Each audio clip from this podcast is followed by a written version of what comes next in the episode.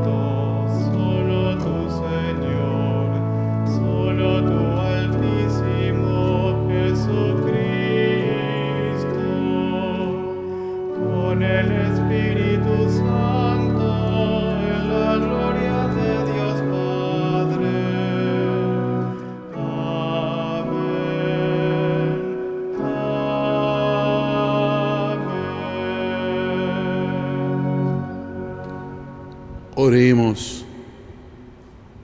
Dios Todopoderoso, te pedimos que ninguna tribulación nos perturbe, ya que nos has edificado sobre la piedra de la confesión apostólica.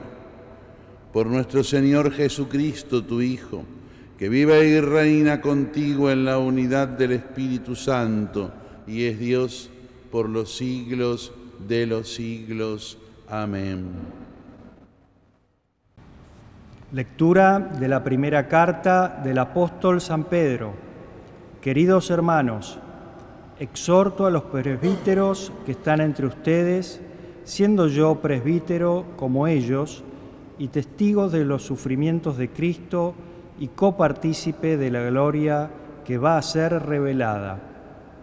Apacienten el rebaño de Dios que les ha sido confiado, velen por él no forzada, sino voluntariamente, como lo quiere Dios, no por un interés mezquino, sino con abnegación, no pretendiendo dominar a los que les han sido encomendados, sino siendo de corazón ejemplo para el rebaño.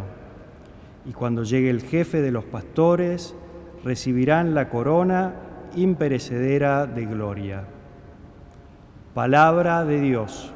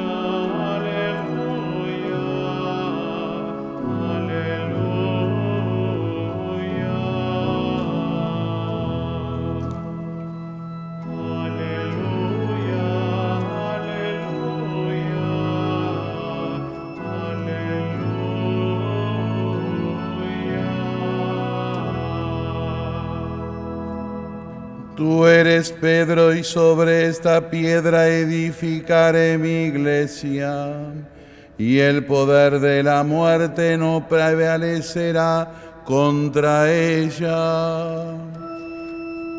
Aleluya, aleluya, aleluya. El Señor esté con ustedes. Lectura del Santo Evangelio según San Mateo. Al llegar a la región de Cesarea de Filipo, Jesús preguntó a sus discípulos, ¿qué dice la gente sobre el Hijo del Hombre? ¿Quién dicen que es?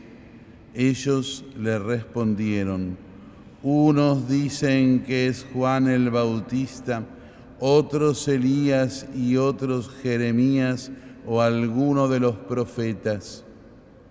Y ustedes les preguntó, ¿quién dicen que soy? Tomando la palabra, Simón Pedro respondió, Tú eres el Mesías, el Hijo del Dios vivo. Y Jesús le dijo, Feliz de ti, Simón, hijo de Jonás, porque esto no te lo ha revelado ni la carne ni la sangre, sino mi Padre que está en el cielo.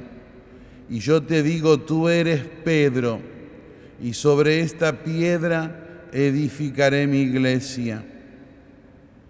Y el poder de la muerte no prevalecerá contra ella. Yo te daré las llaves del reino de los cielos todo lo que ates en la tierra quedará atado en el cielo, y todo lo que desates en la tierra quedará desatado en el cielo. Palabra del Señor.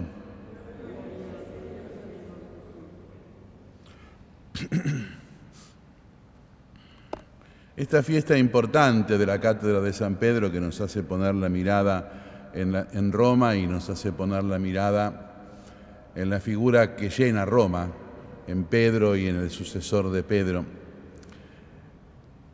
vemos cómo en aquel momento que Jesús con los discípulos se dirige a Cesarea de Filipo, pero que era el día eh, en el calendario litúrgico del Antiguo Testamento del gran perdón, en donde el sumo sacerdote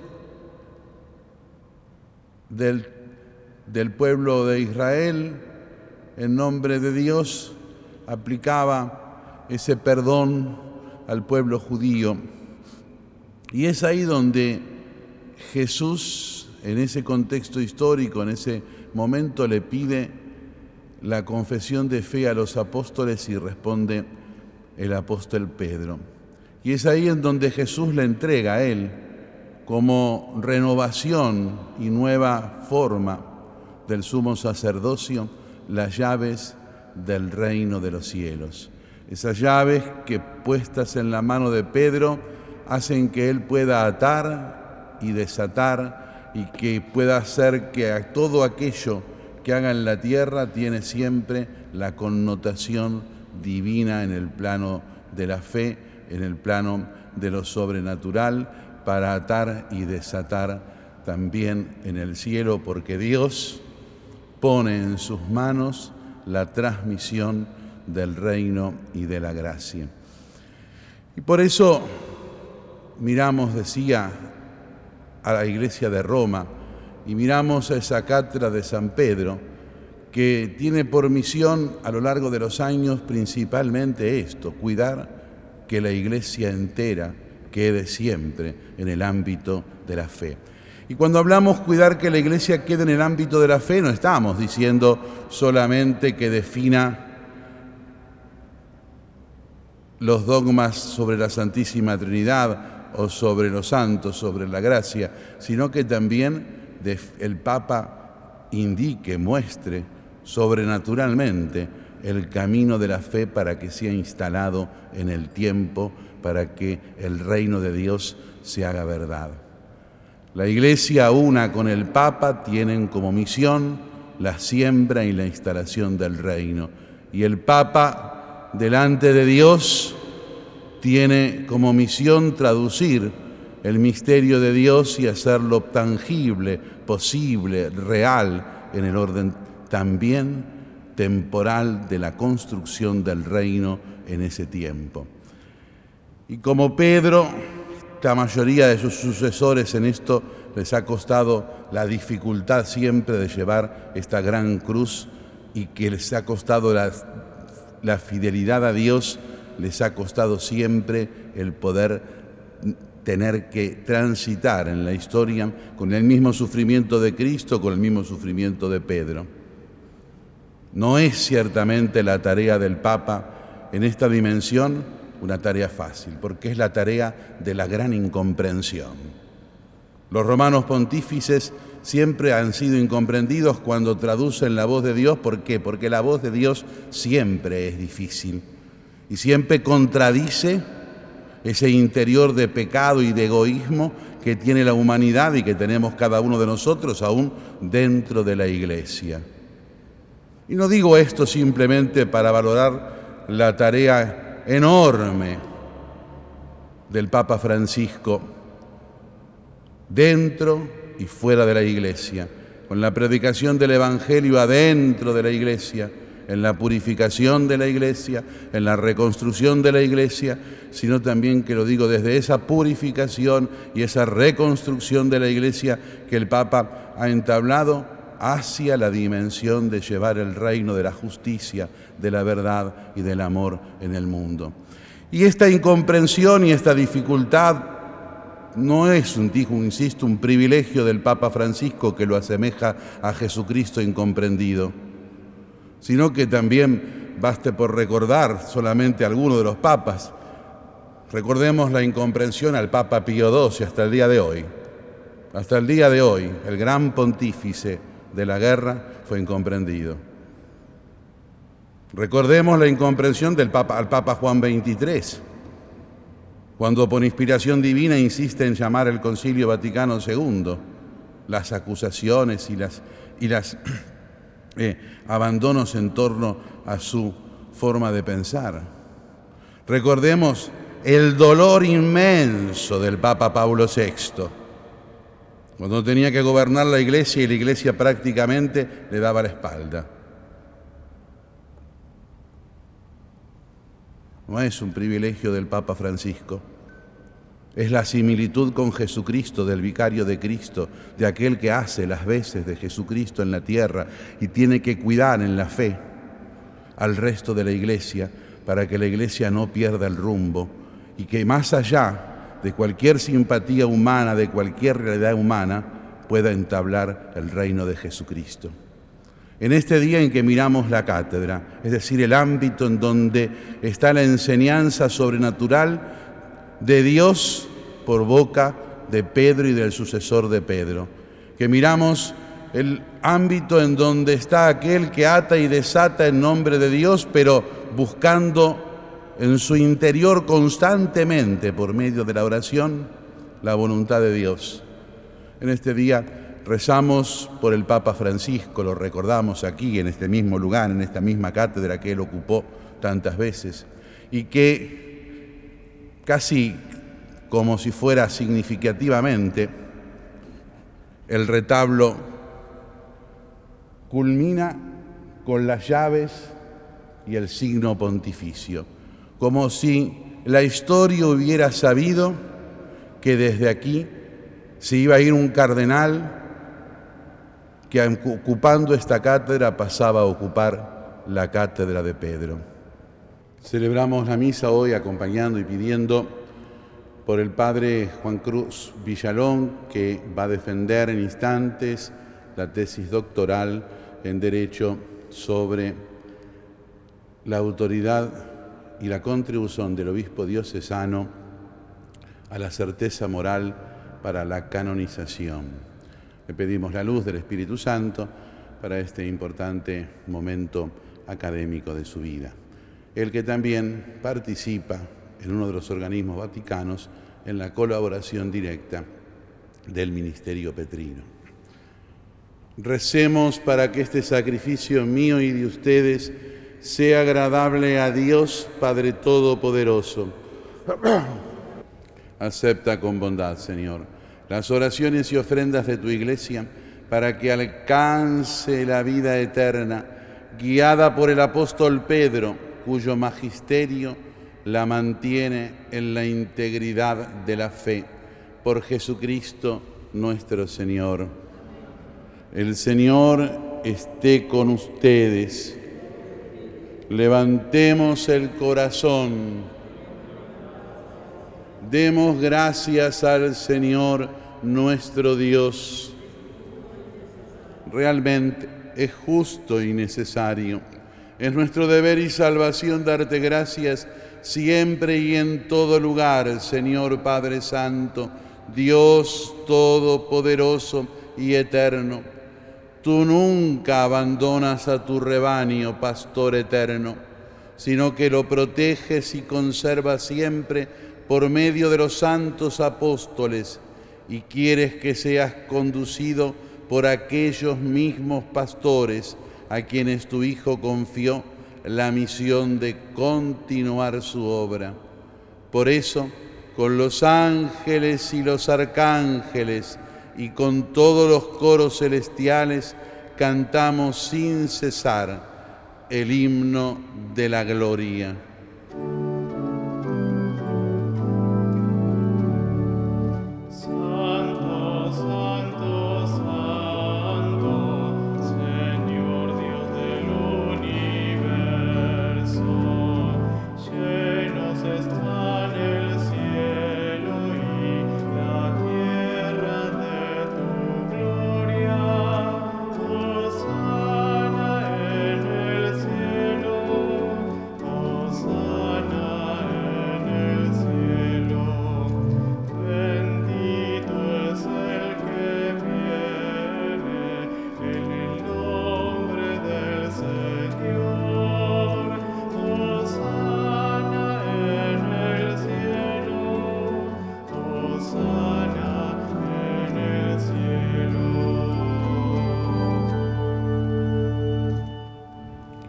Padre misericordioso, te pedimos humildemente por Jesucristo, tu Hijo y nuestro Señor, que aceptes y bendigas estos dones, este sacrificio santo y puro que te ofrecemos, ante todo, por tu Iglesia Santa y Católica, para que le concedas la paz, la protejas, la congregues en la unidad y la gobiernes en el mundo entero con tu servidor, el Papa Francisco, con nuestro arzobispo, el Cardenal Mario, con los obispos auxiliares de Buenos Aires y todos los demás obispos que fieles a la verdad promueven la fe católica y apostólica. Acuérdate, Señor, de tus hijos y de todos los aquí reunidos cuya fe y entrega bien conoces por ellos y todos los suyos, por el perdón de sus pecados y la salvación que esperan, te ofrecemos y ellos mismos te ofrecen este sacrificio de alabanza a ti, eterno Dios, vivo y verdadero.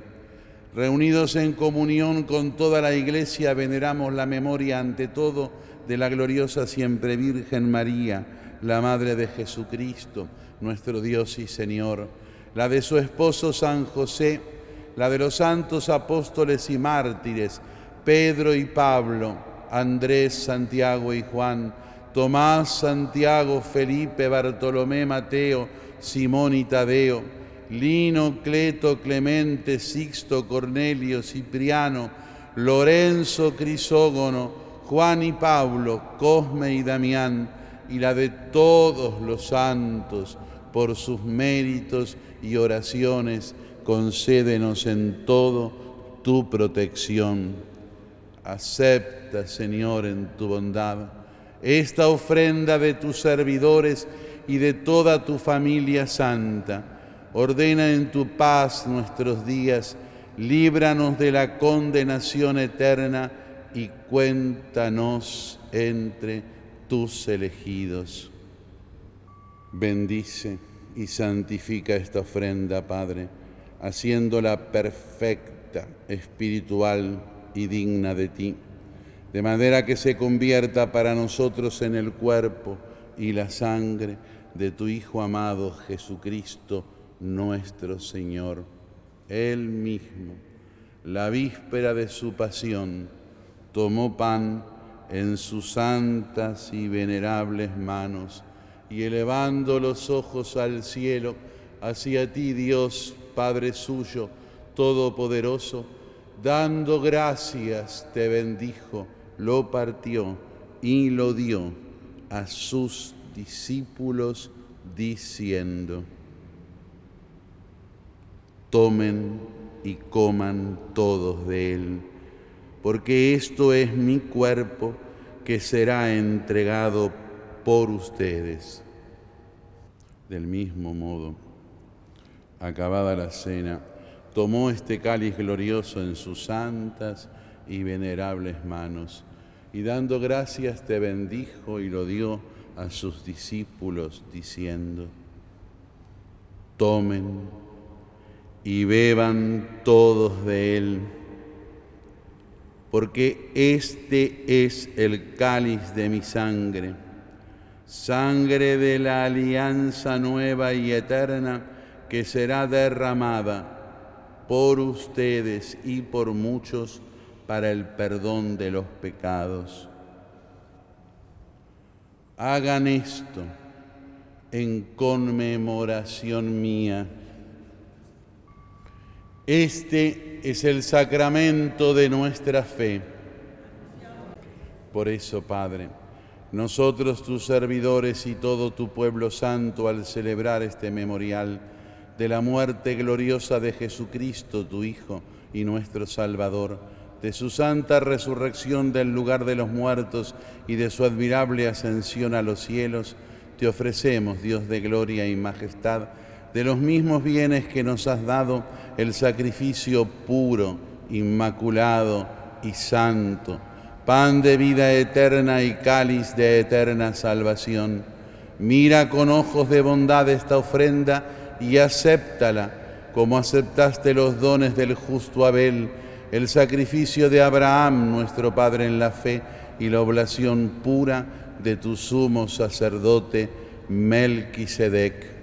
Te pedimos humildemente, Dios Todopoderoso, que esta ofrenda sea llevada a tu presencia hasta el altar del cielo por manos de tu ángel, para que cuantos recibimos el cuerpo y la sangre de tu Hijo al participar aquí de este altar, seamos colmados de gracia y bendición. Acuérdate también, Señor, de tus hijos que nos han precedido con el signo de la fe y duermen ya el sueño de la paz. A ellos y a cuantos descansan en Cristo, concédeles el lugar del consuelo, de la luz y de la paz. Y a nosotros, pecadores, siervos tuyos, que confiamos en tu infinita misericordia, admítenos en la asamblea de los santos apóstoles y mártires, Juan el Bautista, Esteban, Matías y Bernabé, Ignacio, Alejandro, Marcelino y Pedro, felicidad y perpetua, Águeda, Lucía, Inés, Cecilia, Anastasia y de todos los santos, y acéptanos en su compañía, no por nuestros méritos, sino conforme a tu bondad, por Cristo, Señor nuestro, por quien sigues creando todos los bienes, los santificas, los llenas de vida, los bendices y los repartes entre nosotros. Por Cristo, con Él y en Él, a ti Dios, Padre Omnipotente, en la unidad del Espíritu Santo, todo honor y toda gloria por los siglos de los siglos. Recemos todos juntos con Jesús, con Él. Le decimos todos a Dios, Padre nuestro que estás en el cielo, santificado sea tu nombre Venga a nosotros tu reino, hágase tu voluntad en la tierra como en el cielo. Danos hoy nuestro pan de cada día, perdona nuestras ofensas, como también nosotros perdonamos a los que nos ofenden. No nos dejes caer en la tentación y líbranos del mal. Líbranos de todos los males, Señor, y concédenos la paz en nuestros días para que ayudados por tu misericordia vivamos siempre libres de pecado y protegidos de toda perturbación, mientras esperamos la gloriosa venida de nuestro Salvador Jesucristo.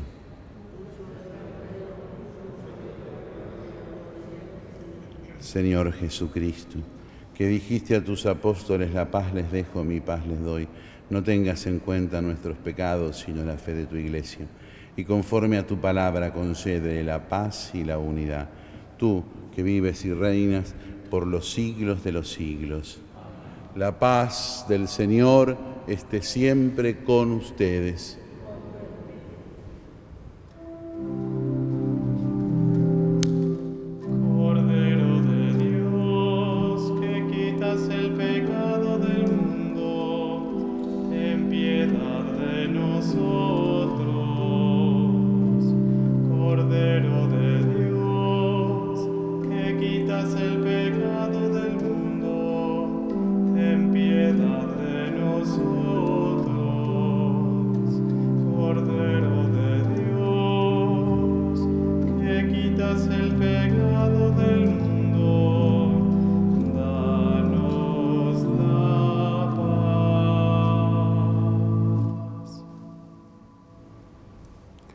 Este es el Cordero de Dios que quita el pecado del mundo. Felices los invitados a la mesa del Señor. No soy digno de que entres en mi casa, pero una palabra tuya bastará para sanarme. Que nos siguen por televisión y por las redes sociales, mirando a Jesús, presente en el Santísimo Sacramento, le dicen, Señor Jesús, no puedo recibirte ahora comulgando con la hostia santa. Pero te pido que vengas espiritualmente a mi corazón. Gracias Jesús, permanece en mí con tu amor. Amén. Oremos. Dios y Padre nuestro, que en la celebración del apóstol San Pedro nos alimentaste con el cuerpo y la sangre de tu Hijo, haz que este misterio de redención sea para nosotros sacramento de unidad y de paz por Jesucristo nuestro Señor. Y recemos hoy todos juntos por el Santo Padre. Pidamos por el Papa Francisco para que Dios nuestro Señor lo conceda muchos años más al frente y al gobierno de toda la Iglesia.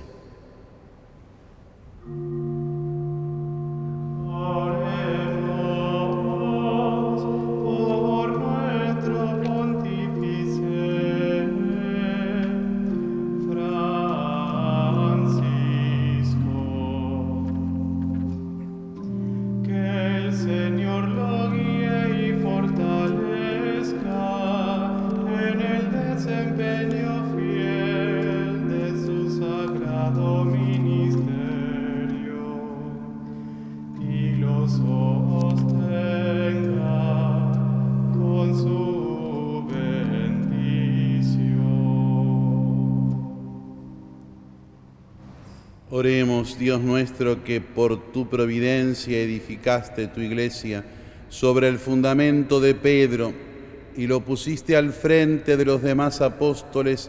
Mira con bondad a nuestro Santo Padre, el Papa Francisco, a quien has constituido sucesor de Pedro, y concede que sea para tu pueblo principio y fundamento visible de la unidad de la fe y de la comunión por Jesucristo nuestro Señor. El Señor esté con ustedes. Que la bendición de Dios Todopoderoso, del Padre y del Hijo y del Espíritu Santo descienda sobre todos y permanezca para siempre. Recemos a la Virgen de Itatí pidiendo por el auxilio para el pueblo de Corrientes, para que la lluvia, la ayuda, la gestión humana las haga salir de este momento tan difícil en que se encuentran. Dios te salve María, llena eres de gracia, el Señor es contigo, bendita tú eres entre todas las mujeres y bendito es el fruto de tu vientre Jesús. Santa María, Madre de Dios, ruega por nosotros pecadores, ahora y en la hora de nuestra muerte. Amén. Nuestra Señora de Itatí, ruega por nosotros. Las fake news, o sea, las noticias falsas también han llegado a esto y tocan a veces la fe. Eh, rezamos todos para que Dios ayude. En primer lugar, si, si Dios concede el milagro de un diluvio, es mucho mejor. Si Dios concede la fortaleza a los que están pasando el mal y mueven los corazones de los otros para que los ayuden, también, porque es por gestión humana. Pero el domingo a la noche casi poniendo como si la oración fuera una magia. Lo peor que sale de gente católica esto, ¿eh? no de gente que no es práctica. Es decir, eh, ay, rezamos y ya llovió. Eh, ver, la oración no es una magia. Y no fue así. Y no fue así. Fue una falsa ilusión y que también distorsionan la fe y la oración. La oración es buscar la manera también humana en, Dios para ir construyendo, ir ayudando e ir saliendo adelante por el trabajo y el sufrimiento humano, pero acompañado y sostenido por Dios.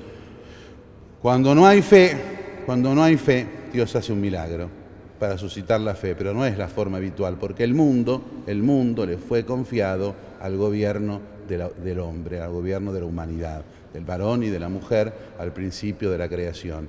No está confiado a que con 15 minutos de oración se vayan arreglando todas las cosas como si fuera una varita mágica. Podemos irnos en paz.